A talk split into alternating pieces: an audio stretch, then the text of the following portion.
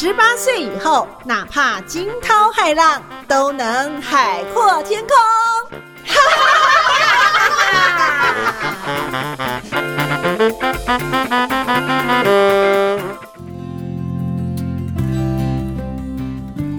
女子十八后，欢迎所有的 Podcast 的听众朋友，还有粉丝，大家好。呃，我是主持人，我叫秀妹，我是七十九年毕业的。那今天我们的女子十八后的第一集首播，特别呢要来邀请到我们台中女中校友会的理事长李淑珍理事长，邀请李淑珍理事长跟大家问候一下哦。理事长好，早，谢谢所有 Podcast 旁边的朋友，还有台中女中毕业的校友，大家好。耶！哎，我看理事长觉得非常非常的年轻、活泼、有活力哈。想要先请教一下理事长，请问您可以透露您的芳龄吗？不行，这个是国家高级的机密，我只能够说我是很高级，不是很低级。It's a top secret。想要请问一下李淑珍理事长，呃，在我们今天算是女子十八后这个台中女中的呃这个好会讲哈这个主题下，呃，我们为了让更多这个全球呃华人的女性，甚至呢中女中毕业的或是正在就读的这个学生或是校友们，呃，我们制作这一系列的中女好会讲当中的啊。女子十八后 Podcast 节目哦，那理事长，我想要先请教一下，就是呃，当然，当我们第一集首播的大来宾哈、想要请你跟大家来分享一下，就是在你念高中的时候，就在中女中的时候，呃，这个让你最印象深刻或是难忘的事情是什么？啊、我想是这样子哦，每一个人的青春岁月绝对有想不完的、讲不完的往事。但是如果说要挑精彩的话，那我想有一件事情应该是比较特别，因为在高一那一年，我们的班会要娱性节目，嗯，结果后来就说，哎，那请某某人，大概是就我跟另外朋友出来表演，事先也没有演练，也没有什么，那我们两个就演了一段双簧。哦双簧就是我负责比，他负责在后面讲。结果呢，没有想到呢，太大概回想太好了，太太好了。结果我们的导师当时是教官，就说：“哎，你们两个哈、比赛的这么样子，表演的这么好，你们就代表学校去参加对外的那个表演。” 我们两个吓坏了，因为那个是扮丑女，哦，而且是是搞笑版的。可是那个。呃，我们的导师说这样子很好，因为很少女生愿意扮丑女。你们如果愿意把自己开自己玩笑，应该这个效果会比正常去表演比赛更有机会获得大家的喜欢。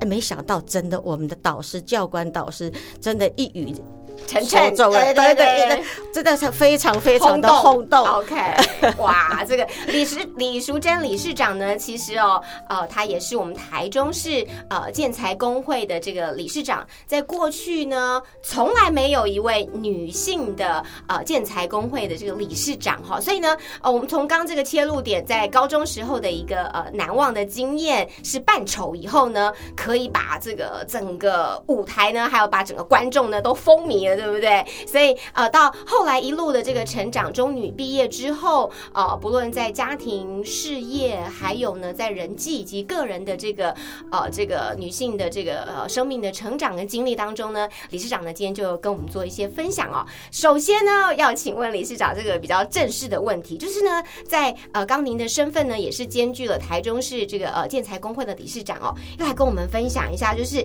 我们都知道这个建材哈，这个硬邦邦的、冷冰冰的，然后很大很重哈，跟你这样柔媚的一个这个女性的理事长哈，呃，听说呢你也创下了非常多的记录，包含了你是第一位的女性理事长，怎么样呢？在这个男人充斥的世界里面呢，又能够展现您的这个领导的风采。那么您觉得这个担任第一位女性的台中市建材工会理事长？您的想法是什么？其实讲到这个，我实际上有很多的感想跟感触，因为建材工会哦，实际上说起来，它是一个非常优秀的团体。我进入建材工会的时候，其实呢有点不太适应，因为确实都是男性。但是我发现我们的会长跟别的工会的会长真的完全不一样。第一个，从我进去，呃的理事长给我的感觉就是温文儒雅。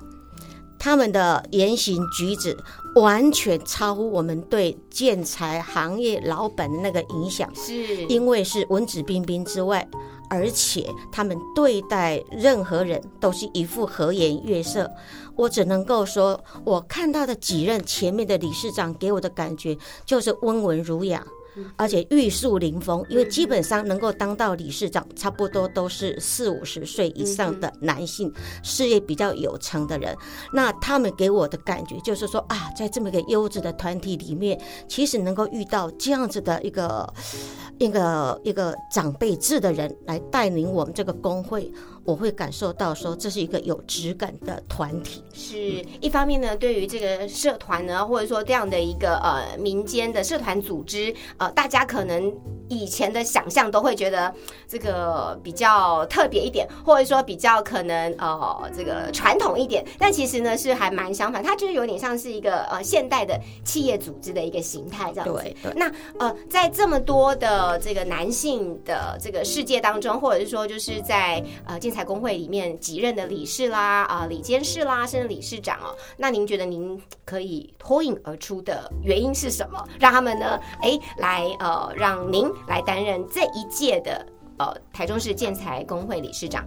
哦，基本上是这样子，因为我在工会里面也待了一段时间，但是一开始的时候，我比较因为创业嘛，做生意很忙，所以反而比较少。呃，那个去参与那个工会的那个事务，但是慢慢的呢，因为几位理事长都是那样子的一个和颜悦色，而且他们给我的感觉就是像我想象中一个好的形象棒的事业成功的一个男性企业主，所以我就从他们身上看到了很多。那当然，在这么一个优质的团体里面，你也会要求自己要表现，然后要让人家觉得我们是有内容的，而且我们是值得大家来尊重我们的。所以我那时候在工会里面，就是尽量把我的想法，他们问什么的时候，我也把我这些想法很坦诚的跟他们交换交流。所以慢慢的，他们就会觉得说，哎，好像我们在很多方面的想法虽然不一样，但是事实事实上呢，有时候我们提供出来的想法。点子是可以脱颖而出的，所以慢慢他们就觉得，嗯，已经讲了好几次，就是说你要不要担任来接任接？我说我说我很愿意，但是我现在因为事业还在还在忙碌当中，如果我觉得比较可以的时候，我愿意全力投入这个带领工作，而不是挂一个名做半吊子的事情。OK，所以呢，应该是说在您呃加入之后的一段长时间当中呢，您也持续。的学习，然后呢也观察，再来呢就是您愿意付出，还有呢就是呃与我们的特别的这个创意也好，或者是说我们的一些沟通协调的方式，也获得了这个大家的认可，对不对？然后应该是这样子，在您的呃这个可能在本业当中已经有了成就了，那你也觉得说可以呢全心全力的来投入，所以呢就接起了台中市建材工会理事长这样的一个任务。是啊，那一般来讲应该是这样子。哇，我们的李淑珍理事长 非常非常的客气哦。那呃，请问一下，您认为哦，其实担任建材工会的理事长的这个角色，有没有让您呃，不论在工作或者是家庭，甚至呢，在您自己的这个人生的这个生涯当中或者成长当中，目前来说有没有一些新的学习可以跟我们分享的？呃，我想应该有一点点啊。那基本上，因为今年我们又工会做了一个创举，这个创举就是我们要把全台湾六都的建材工会全部联合起来，然后要创立一个全我们叫做全联会，也就是说台湾唯一第一次建材六都的大联合。那这一次是由台中市做发起人。OK 啊，那现在应该申请已经通过了，就等着正式那个内政部给我们一个成立的那个证明书。OK，那一般来讲，只要是全国性的理事长，第一届理事长都一定是台北。可是这次破例，这一次破例是由台中市来担任，不是，是我所尊敬玉树临风我们前理事长。哎，了解。所以呢，呃，在从以台中为出发，把这个北中南六个这个直辖市呃串联在一起，我想呢，应该是也运作了一段时间了。所以您也可以说是这个幕后的推手，对不对？不是只是小小的台中而已，而是呢放眼这个全台湾。呃，从这件事情上，我学习到一个想法，或者说一个沟通的方式，在全省的串联当中，实际上真正重要的是做到沟通。嗯哼，要沟通，因为每一个地方性的工会其实有不一样的特性跟它的那个本质。生态，对嗯。对，所以呢，在沟通当中，我就看到我们的前理事长他的身段柔软之外，口才好，最重要的他有同理心，他可以替对方考虑。所以呢，在这样的一个环节之下，所有的困难点都在很迅速的时间内把它解决了，是就这样子。所以呢，在善于沟通，同时呢，也这个担任这个协调哈，这个任务真的是不容易的一件事情哦。那么在今天的首播，特别邀请到台中女中的校友会理事长，同时呢，也是台中市建材工会的理事长李淑珍理事长。理事长，您是六十年或是六十一年，所以我们就是六十或六十一级毕业的，对吗？是的，OK OK，好，所以屈指一算，这个人生经验呢必定非常的丰富。刚来聊到，就是您是第一位女性的台中市建材工会的理事长哦，这一路真的是不容易哦。刚谈到了这个事业，那我们想知道，其实呃，在很多的这个女性，不论在念书啦、成家立业等等这个阶段里面，其实哦，我们总是会有一些。呃，这个心理的女神，也就是呢，哪一些女性的这个偶像，不论是公领域或者私领域，我想一定也有影响您很深刻的，或是您当做一个人生学习标杆的女性的角色，对吗？是谁？可以跟我们分享一下？呃，事实上，这位可能认识的人不多，但是我很想把他趁趁这个机会介绍给所有的学妹，去看看这本书，认识这个已经不在我们这个世界上的人。她就是法国的女性代表人物，叫西蒙波娃。哦，理解。呃，在我很小的时候，应该也不要说多小了，在我大概是十多岁的时候，有一次在图书馆无意中看到一篇报道。之后呢，陆陆续续我就去收集这个资料，然后我就知道西蒙波娃是一个法国的女性倡导第二性，她最为大家所熟知的就是写一本书叫做《第二性》。后来呢，我就想。到底这个女生有什么了不起的地方？然后慢慢的，我知道她单独在没有飞机的时代，坐着轮船到美国去，以一个外国人的眼光来看待美国，并且做深入的分析跟解剖剖析。那这本书里面的第二性，实际上就是在强调女生在男性掌握的社会制度之下，她拒绝扮演第二性。嗯哼，第二性就是指女性。嗯哼，那那时候我我一直在想，其实男生女生并不那么重要，重要的是你如何在这样子只有两性的世界，如何协调自己，学习独立，但是不要一直强调我不要做第二性 OK，啊、这是我当时对他的想法。但是我一直很崇拜他，他是我最早最早对女生这个角色在社会的制度下所扮演角色的一个很形，重要的启对蒙，对吗？对。是的，这个西蒙波娃。那呃，理事长，其实我们呃在呃回顾到这个年轻的时候啊，在您这么呃年轻的时候，您有这种呃勇于突破。我的意思是说，您愿意扮丑。一般很多高中的时候，老师说，我回想到我高中的年代的时候，我就觉得我就安安静静的啊，我就在角落啊，我就好好的把书读好。可是您非常的特别，就是当有这个一个机缘的时候呢，你也愿意勇于这个在台上哦、这个扮丑。我觉得这个角这种心情，或者说愿意这样的来表现见自己，其实是很少见的。您觉得这样的一个特质代表的是一个什么样的这个人格或者是特性呢？哦，我记得我表演完毕之后，在台中是很轰动。然后第二天呢，上课的时候，我们的英文老师一个刚毕业的男生，他就跟我讲说：“哎，李淑珍，你很厉害，女生都愿意把自己当扮得很漂亮，你怎么把自己丑化？对很少女生愿意像你这样子做。”我说：“是啊，我也想一想，我怎么会有那个勇气让自己变成那样子的笑话笑柄，而且还觉得非常的丑媚。”但是我想，这个大概就是我个性的一部分。其实有一次，我还跟我的我们女中的校长去争论、是去争辩，最后校长觉得说他错了。那他他当然不会说他错了，他只是跟教务主任说：“啊，你跟那个学生讲说没事了，没事了。大概就是因为。嗯，一个不太正确的判断，所以我直接找校长，我跟他讲说这样子是不对的。OK，所以李淑珍理事长，您也是没有办法忍受这种不公不义，或者呢是呃这个不正确的事情，对吧？对啊，骨子里面也是这种正义女神这样，啊，不敢说正义女神，大概就是比较 然后有反骨的精神这样 是的。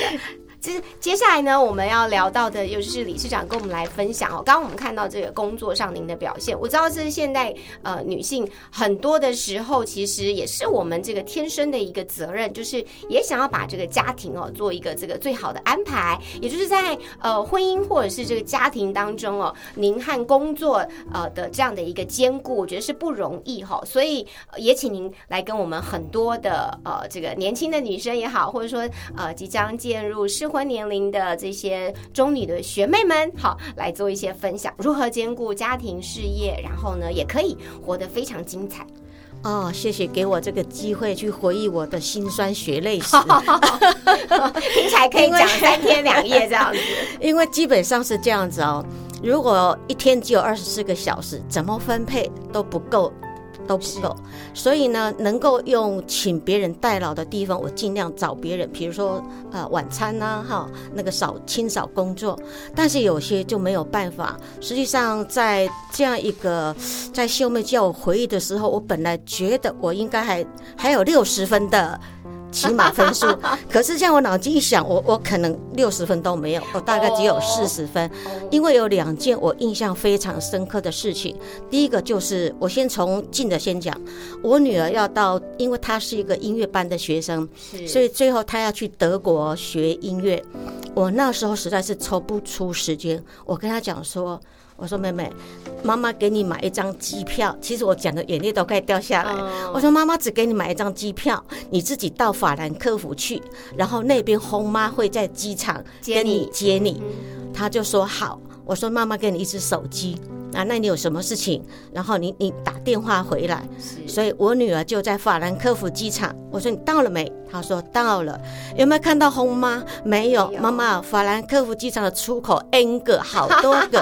我我不晓得红妈要在哪一个机场。哦后来她等了两个多小时，红妈跟她在机场的某一个出口汇合了。我终于安下这颗心。是但是她在德国的两年、三年，我没有去过一次德国太忙了，对不对？因为真的找不出时间。嗯所以每次想到这个事情，我都觉得还好平安无事，是是还还好平安无事。这是一个呃，身为母亲的这种呃焦虑跟担心，然后呢，呃，知道了这个呃这两个小时的等待，你知道那个是非常非非常常煎熬的，嗯很煎熬，也很紧张然。后你也没有办法去呃请托任何人来做一个协助，因为在异乡，然后呢这么远的距离，然后呃只能在那两个煎熬的小时里面呢，就是慢慢慢慢的等候。对，最后还好是平安跟红妈对对约到了这样子。其实还有一件哈，我也觉得还好，当时台湾的社会治安还很好哈，不是说现在治安不好，因为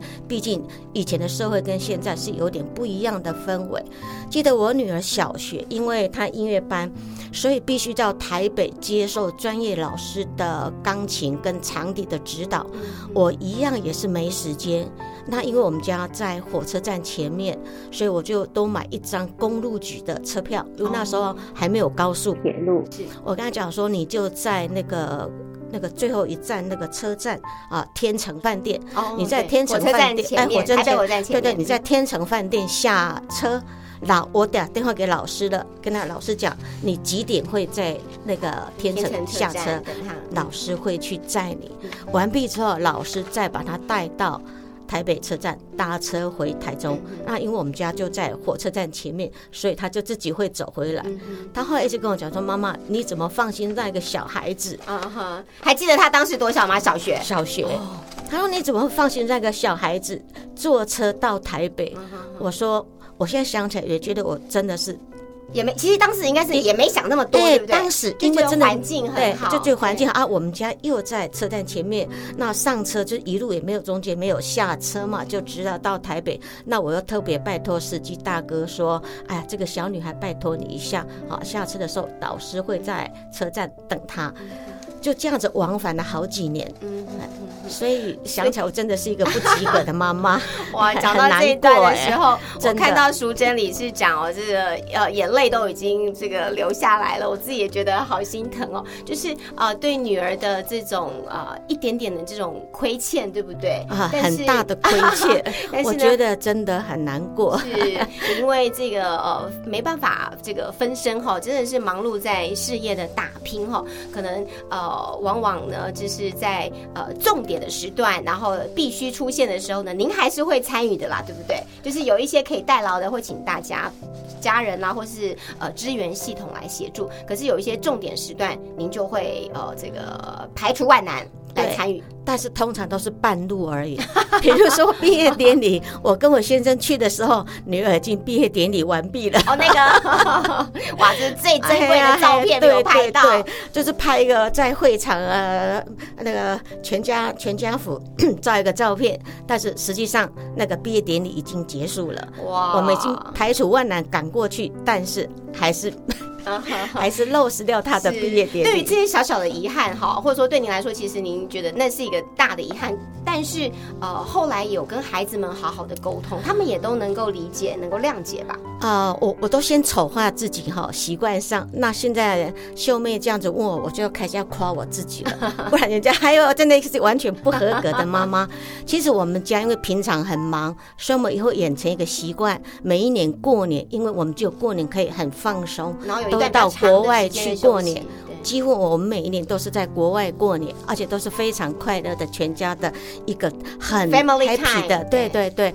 那有一次呢，我的儿子就回来跟我说，他很生气。我说你气什么？他说我们老师在上课的时候。一问谁去过哪里，我就举手。嗯哼，哦，下一次上课老师又问谁去过哪里，又举手。结果我们同学下课就把我围在一起说：“哎，你说谎，你怎么可能到过那么多的地方？”他说：“妈妈，我怎么证明我去过那些地方？”我说：“那你就看看你要用什么方式来证明啊。嗯他说：“好，那我就把一些照片或者一些什么东西，哦，还有那个游乐园的那个。”比如说你你有到什么地方，对他有给你盖个章哎，他就后来拿去给同学看，同学就说：“哈，你去过那么多地方，那么小的年纪，是那这也是我们家比较一个唯一比较能够很贴心，能够很聚集的在一起的。”一年唯一一次比较长的假期，平常比较少的假期还是有，但是长假期我们都是在国外度过。那这是我们一家共同的回忆。对，所以呢，从孩子小的时候，你一定会把这个最宝贵的这个年节的这个时间呢，带着全家人啊一起呢来好好享受这个呃 family time。可能在国外，然后呢是一个没有工作干扰的，可以全心全意的呢来休息，呃，来和家人共处哦。那这样的一个宝贵的时光，我想呢，对于孩子们来说呢，也是一个很难得而且呢很重要的一个人生跟爸爸妈妈可以完整相处的一个时间嘛。其实孩子两个孩子都对爸爸妈妈的工作很了解，他们也都很上进。虽然我们花在他们功课上面的时间不多，但是基本上他们的成绩还算是不敢说不敢说很好，大概是还可以吧，哈，还可以。您谦虚了。接下来呢，我们就要这个邀请李淑珍理事长来跟我们分享哦，就是大家一定会很好奇，其实呃，从中女中毕业将近四十年、五十年，一路在这个人生的漫长的路途当中哦，我觉得一定让您回想起来有一些可以让您的生命呃更能够呃成长，或者说更能够开创出新局。但是我觉得通常也都会伴随着呃一些挫折、一些挑战或者一些难关。那呃，针对这些挫折也好，或者是说呃不太顺遂的事情，呃，也要请您呢跟我们来做一个先讲一个。那我们待会儿呢会在休息之后呢再讲第二个，好不好？这个好啊。最大的一个挑战是什么？啊，这个是一段辛酸血泪史哦，我要跟我们那个 podcast 的女子十八好会长的学妹分享。那在我这个创业到比较有一点点成就的阶段当中，其实有一件事情让我觉得，哎，学习满身，也创伤满身的。哦，那就是有一次有个同业的呃老板跑来跟我说，我们要不要做一个合作？这一合作，因为中部只有我们几家的业绩最亮眼，哎，嗯最亮丽。如果我们一合作的话，可能会更好。那我先生说好啊，那谈谈看哈。嗯，那最后呢，呃，我我们们就就真的合作合作了。可是合作的结果，理事长，这个我们开始合作了，应该呢有一些您的预期，但是呢，我们不得不呢要先来休息一下，我们待会呢 下一段的 podcast 再回来哦。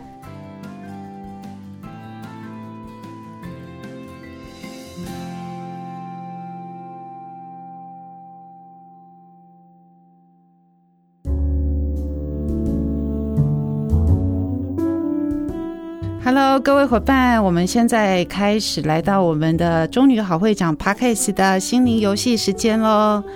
所以各位呢，好不容易给自己一点时间，我们好好的放轻松，请各位伙伴呢放下手头上的事情。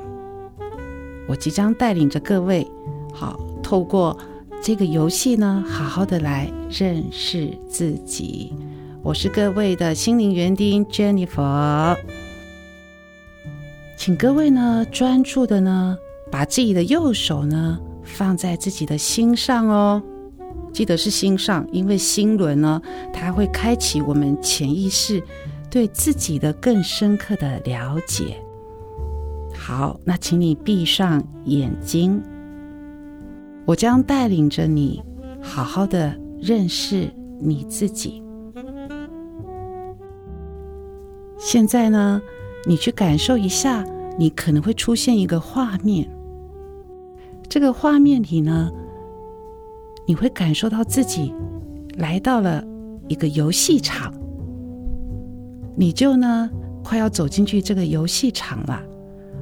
感觉到这个游戏场的气氛呢，非常的欢乐，非常的快乐。这个时候呢，你会看见呢，有一个小男孩。他走到你的眼前了，他的手上呢拿着呢一颗气球，他要送给你，你大方的接受。这个气球啊会有颜色，这个颜色呢就代表了你心中你最渴望的那颗气球的颜色。所以呢，请你专注的感受，这个气球是什么颜色的呢？在你拿到这颗气球之后，我也请你谢谢这个小男孩，他送给了你这颗气球，让你用心的去感受自己，认识自己，这也是他给你的祝福哦。拿到红色气球的你。哇，你一定是一个非常热情的人。你的心理年龄呢是落在二十八到三十一岁。那这个年龄呢是一个热情，而且可以说有充满激情的你，在你内在你有这个小火山哦。那橙色呢，就是呢十八到二十一岁，它虽然没有红色这么鲜艳，可是呢它有红色的影子。仿佛你正在进入一个新的工作或者新的关系哦。黄色的气球呢，是一个心理年龄在三十二到三十四四岁左右，它有一种优雅的格调，往往呢都是一个想要享受生活，在他历经一些工作的投入之后的一种心理感受。那绿色的气球，心理年龄在二十二到二十六岁，它是一个环保的颜色，所以呢，可能你最近呢工作比较繁忙，或者是你在进行很努力什么事情，那要来保护着你。好，蓝色呢，哎，blue blue blue 就有一点忧虑，有一点忧虑哦。那忧虑呢，就代表你思虑比较多。然后可能顾虑的事情也比较多哦，但某些情境也有心智成熟的地方。选到紫色气球的，哇，非常的高贵啊！你可能已经历经了人生的许多的牵烦，所以呢，有一种嗯，回头望呢，那所有的生命都在一个灯火阑珊处的感觉。黑色的你呢，是三十五到三十九岁。黑色呢，其实有一种包容万物的能量，所以呢，你的内心里面呢是有一个厚德载物的一种气场。不过呢，建议呢要学会呢退一步，就会海阔天空哦。拿到白色气球的你，哇，你的内心里面非常的纯净跟通透，呃。有一种很想要在这个世界有一种和平的感受，所以呢，以上呢这几种颜色呢，各位拿到手之后，这颗气球它就在告诉着你，你可以缤纷的活在这个世界上。那今天呢，我们的心理小游戏都到这边了，希望这个小游戏能够让大家更加的认识自己。心灵园丁 Jennifer，我们下次见。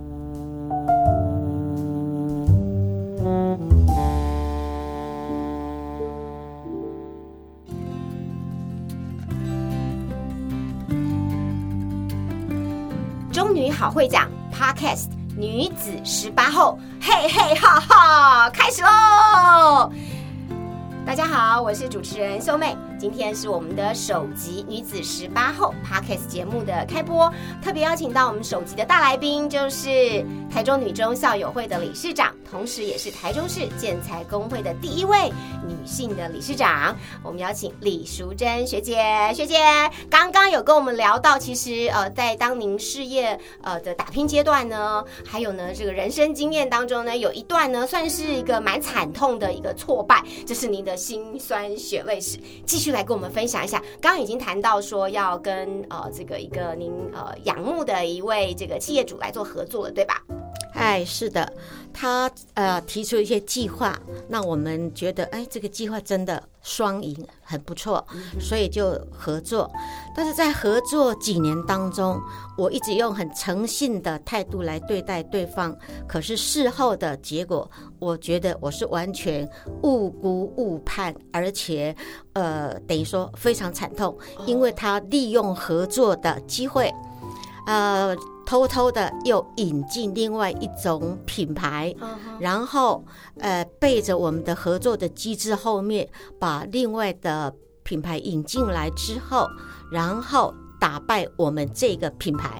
简单来说，有点像是引狼入室嘛。对对。然后你都被蒙在蒙在鼓里，所以那个心那个心情是非常的不舒服，跟非常的凄苦，因为你的信任。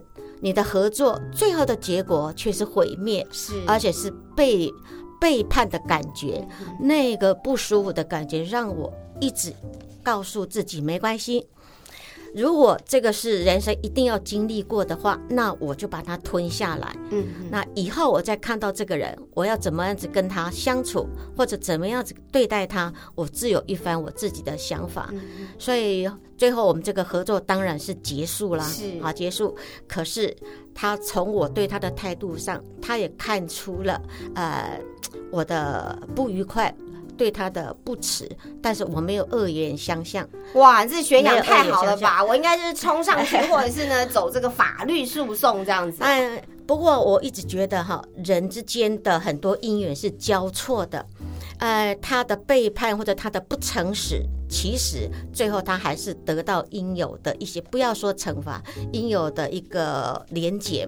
因为就在我们后来要又要成立一个新的联盟的时候，那就把他抛弃了哎，就不要他了。是啊，因为我觉得一个人的一辈子，如果只要犯错一件事情，其实在业界，这个业界很专门，是很专精，所以它的范围也很窄。嗯你只要出了一个错，实际上很难在这个业绩里面再就声名狼藉，对我想的也混不下去了。也应该说他有他的世界，那我有我的路要走所以大家就是彼此表面上不要伤和气，可是他永远在我的面前是会抬不起头来的了。解了，哎、我觉得其实还蛮难忍受的。譬如说，包含了骗到您的啊，骗了这个资源，您的资源，或者是您的钱财、您的时间、你的投入，哇，这个呃，一方面呢，还有我觉得一个打击是，应该是对于人的一个信任，对不对？对，所以我是觉得说，如果今天要跟 Podcast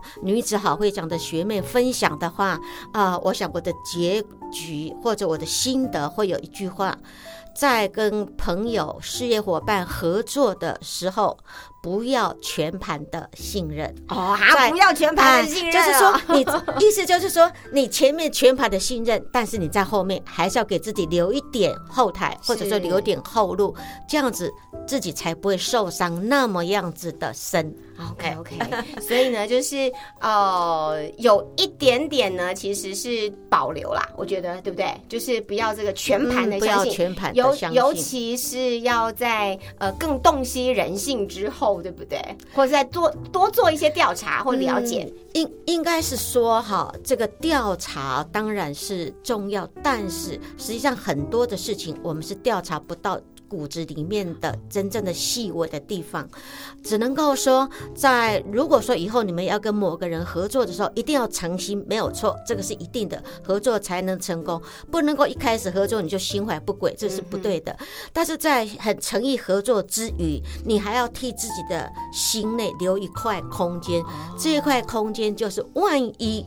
万一你发现这个合作不如你理想中的时候，你有没有后退之路？是也就是说，要保留一点点给自己做后退。也就是一个防火墙啊，一个界限，对呃，要稍微有做一个界定这样子。理事长除了这个呃事业伙伴或者是在事业的这个过程的这样的一个挫败，那那我我可能还要问一个比较直接的，就是那挫败之后有影响到您的本业或是公司的经营吗？或者是说呃呃先生或者跟您的这个感情，或者是其他的一些方面，还是说你就更了解人性，然后呢你也走的就是呃更勇往直前了？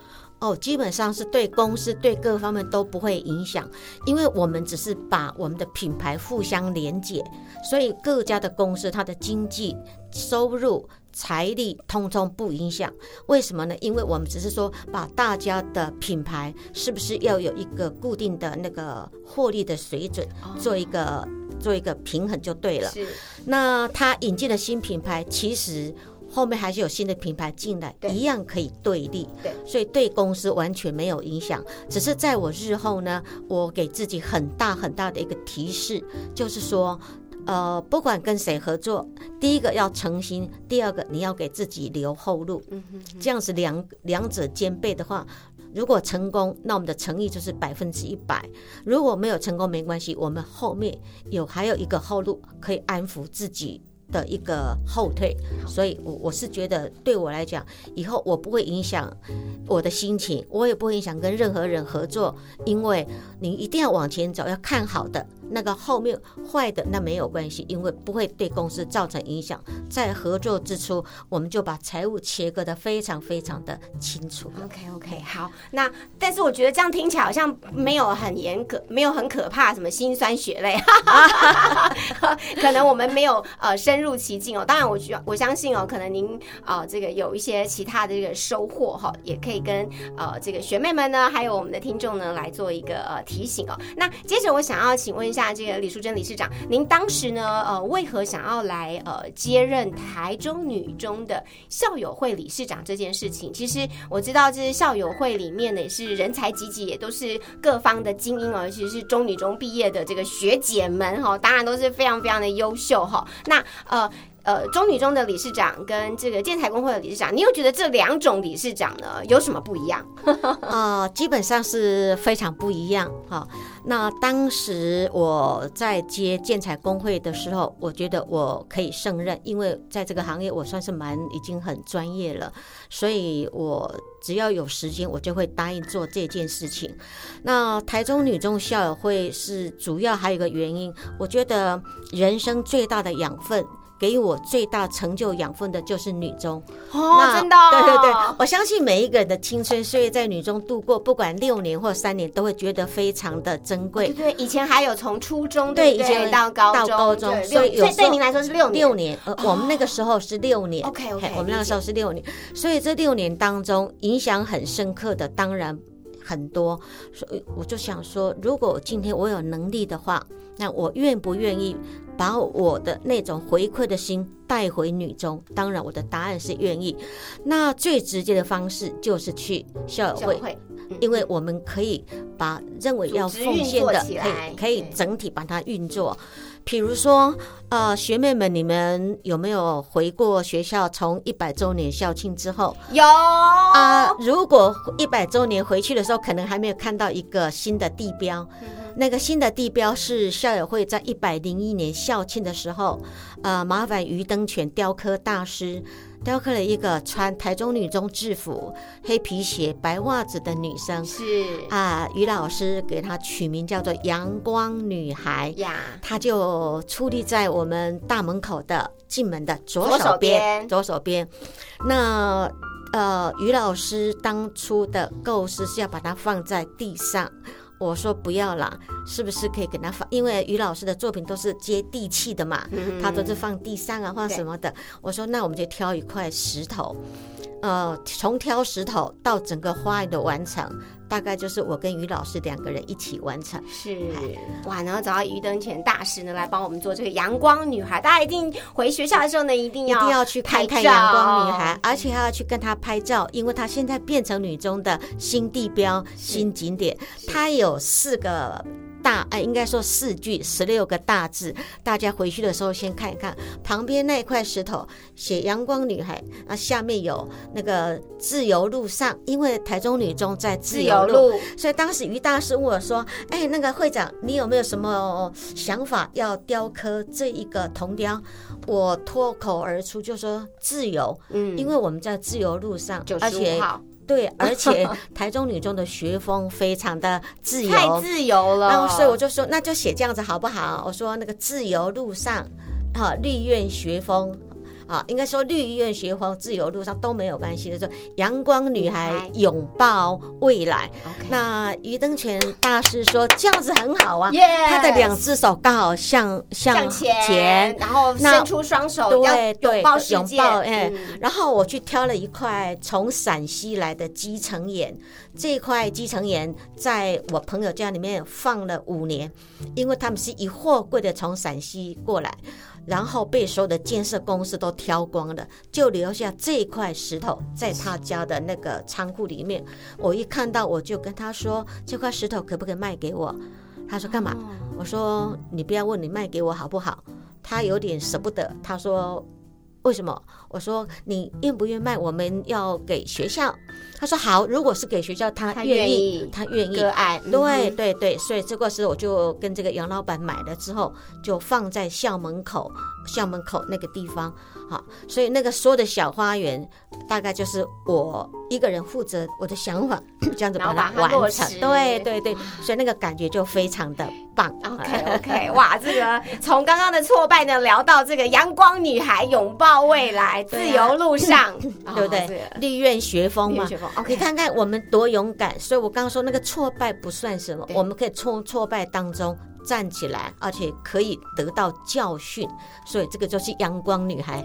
我们台中女中学生学妹的特质都是阳光女孩。大家听没有办法想象，我在现场的录音室跟我们的这个李淑珍理事长聊到这一段的时候呢，理事长的眼神就是十七岁女孩的那种闪亮跟光芒，在她眼中这样子，我就看到了这个阳光女孩的一个模样。然后呢，在这个太阳底下，在中女的操场或者在在我们前面的这个草皮呢，这样子拥抱。新的未来，学姐，刚刚我们聊到了，就是呃，您的奔走以及呢这个忙碌哈，还有您的专业的学养，来在呃这个一百零一年的台中女中校庆，也就是呢我们的呃二零二零年的时候，对不对？对爱你爱你，二零二零就是爱你爱对你，。然后您特别这个呃组织了我们校友会，然后也做了呃一个很特别的一个铜雕，那当做我们的一个呃中女中的一个纪念哈。那这个呃找到于真于登泉大师，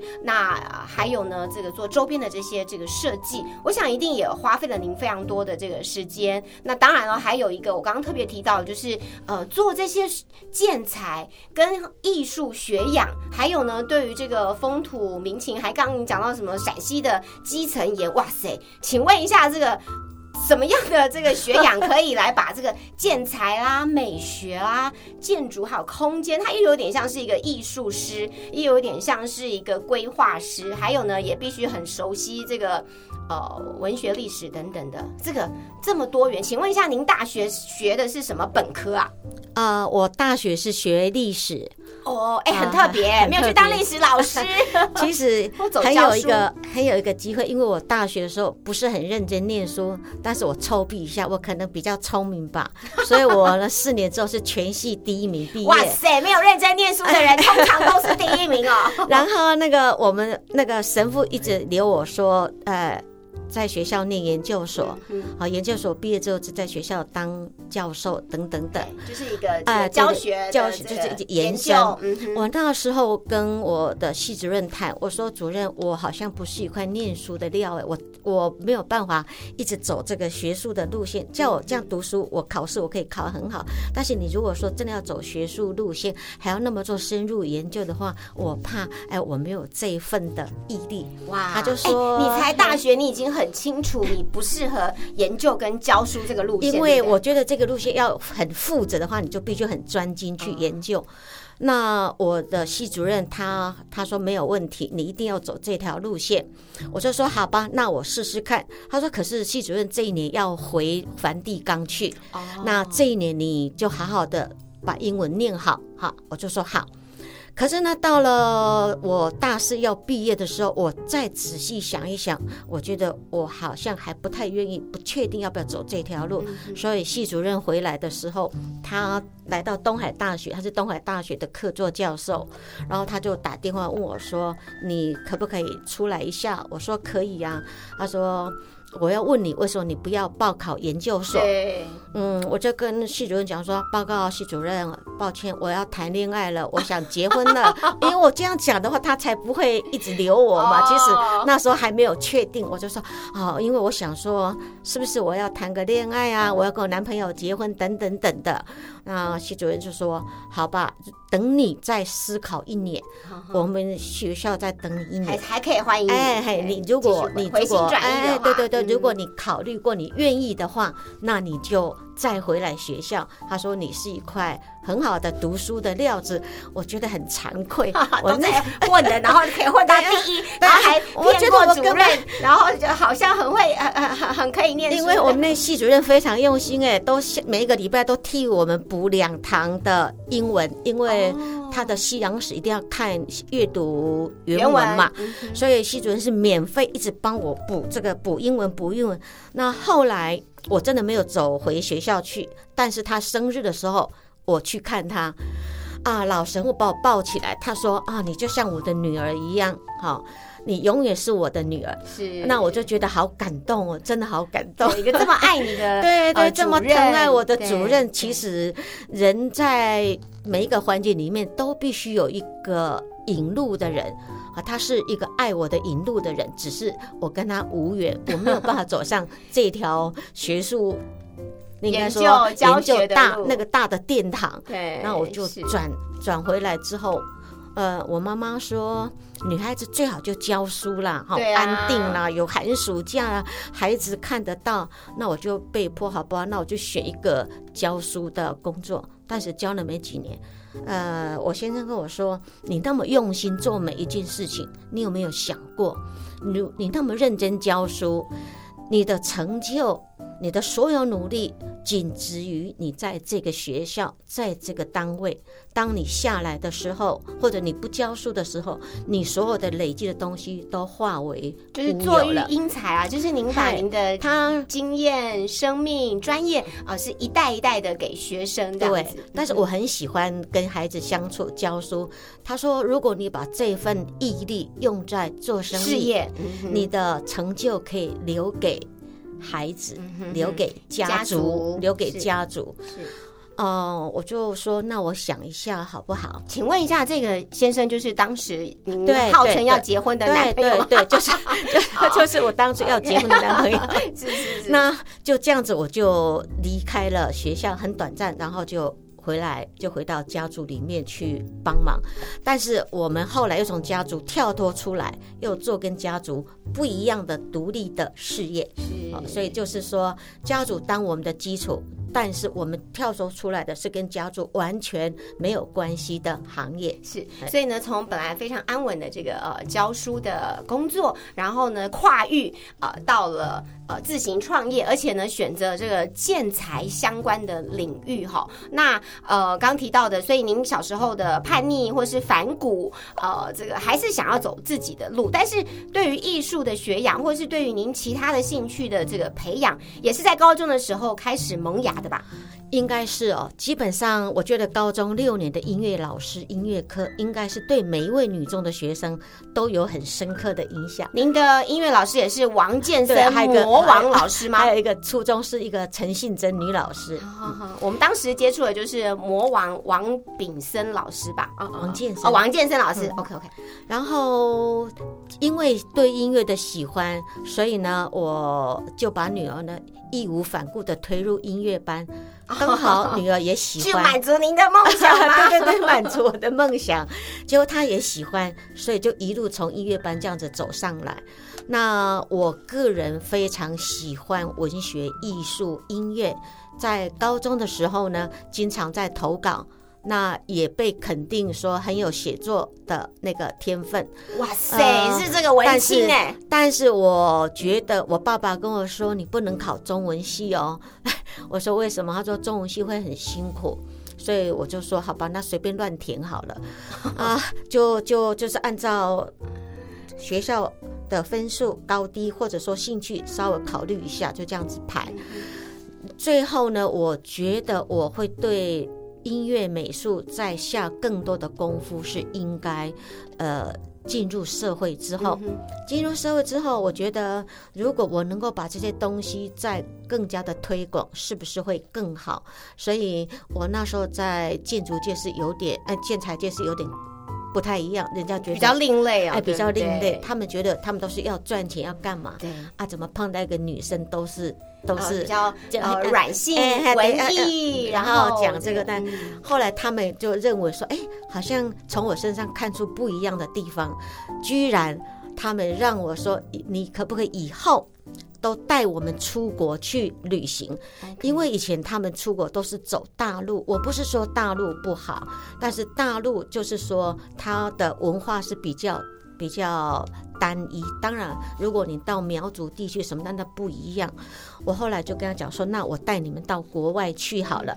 可是每次到国外去，我选的景点，我一定要先帮他们上课。OK，好，比如说我带他们去俄罗斯，分两次去，啊，去看不修瓦的芭蕾舞表演。是啊，第二阶段我就把他们说，那俄国还有亚洲部分，我带他们到西伯利亚，去那个哦。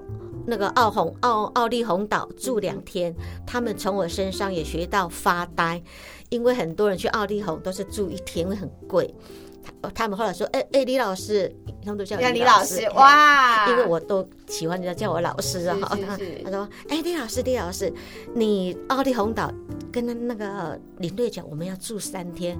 领队说：‘哎、奥利红岛一天就够了。’他说：‘不要，我们要在那边睡觉也好，就是要发呆。就是享受那个环境哦，最后就发呆最后在在疫情之前，我带他们去库那个最北极的格陵兰岛，哦，格陵兰岛看享受看永昼，二十四哦小时都是白天。”哇，都是白天。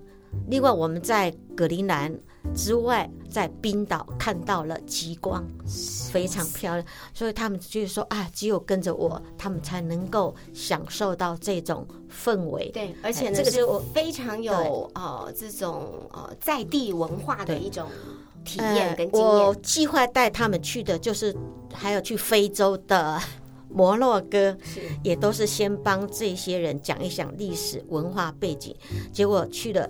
他们非常非常的震撼，说啊，非洲不是很落后吗？嗯怎么会这么进步？我说摩洛哥是欧洲的后花园，是它的文化很多元，所以他们去摩洛哥之后，有一个人，一个生意人老板，还认识了当地摩洛哥的老板。他商人就是商人，他马上说：“哎，你们这个摩洛哥油怎么样怎么样？”后来他回台湾之后。就把它进口来了。对，就跟这哦个老板进口摩洛哥油他分装成小瓶小瓶再是再出再出售。OK OK，所以哇还有商商机无限机无限。是的，从呃艺术、文化、历史的这些音乐的这些涵养呢，从这个呃中女中开始来呃这个种下了这一颗种子，然后呢，在李淑珍理事长呢，在持续不断不论呢，在这个工作呃以及及呢，他现在呢算是这个事业的这个顶峰了哈。啊、那呃这个成有这样的一个成就，他也希望呢能够来回馈，不论是在这个建材工会的这个会员呃的带领啊、领导，以及呢在台中女中的这个校友会哈，这个持续的来为学校呢啊来做出一些这个贡献哦，不论是集结各方的资源，或者是呢把它落地，然后实践啊，在我们今天这个女子十八后节目的这个最后一段呢，我要请李淑珍理事长哦，就是学姐来帮我们分享一下，如果呢给我们年轻的这些呃这学妹们，也许是三十岁以下的，或是二十多岁刚毕业的哈，甚至呢这个跟我们年龄差不多四五十岁等等的，凡是这个女孩子们或者说女子们，怎么样呢能够来呃用一句话来鼓励他们，然后呢可以期待哦，在这个未来人生的旅途上面呢，大家呢都可以发光发热，拥有自己的一片天。谢谢啊，谢谢。呃，学妹们，大家好。呃，记得有一个朋友在我四十岁生日的时候，他问我一句话：“哎，你喜欢十八岁还是现在的四十岁？”我不假思索的说：“我喜欢四十岁。”他说：“为什么？”我说：“第一个，十八岁很靓丽、很年轻，但是好像缺少智慧，不是说傻，就是说经验不足。可是到了我现在四十岁的时候，我觉得第一个外貌上没有很大的改变，但是我智慧上已经满满的装到脑袋瓜里面了。是所以我说，你如果再问我一次，我还是毫不犹豫的说，我喜欢四十岁的我，是，但是我怀念十八岁的我。不论十八岁、三十八岁、四十八岁、五十八58岁岁，我觉得这个任何的年龄段哈，都有属于自己的美丽跟呃当下无可取代的那样的一个存在啊。不论在家庭、在事业，或者是呢，在这个呃人生不同的这个路上，我觉得应该都还能够后呢呃让我们珍惜呃这个那个时光，就是当下的那个时光是最重要的。是啊，所以我觉得女中的学姐妹们，其实在学校得到的养分出来之后，每一个人都有自己的一片天啊。尤其我现在看到好多校友都是各行各业的翘楚。努力认真，最重要的是有执行力跟有毅力，这个是女中最不一样的一点。是在今天我们的中女好会讲啊 Podcast 节目女子十八号的首播大来宾呢，就邀请到台中女中校友会的理事长，同时也是台中市建材工会的理事长李淑珍学姐。那呃，在今天节目的最后呢，就特别邀请李淑珍学姐、理事长，呃，是不是可以给我们呃这个听众们呢一句话，是送给十八岁的你的自己，你想要对自己说什么呢？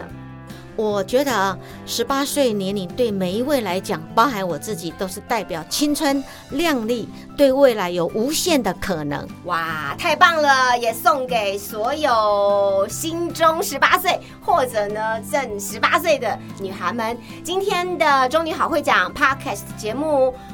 女子十八号，我们的首播就在这边结束喽。那我们在今天节目就特别谢谢李淑珍理事长，谢谢，下次见，谢谢，下次见，拜拜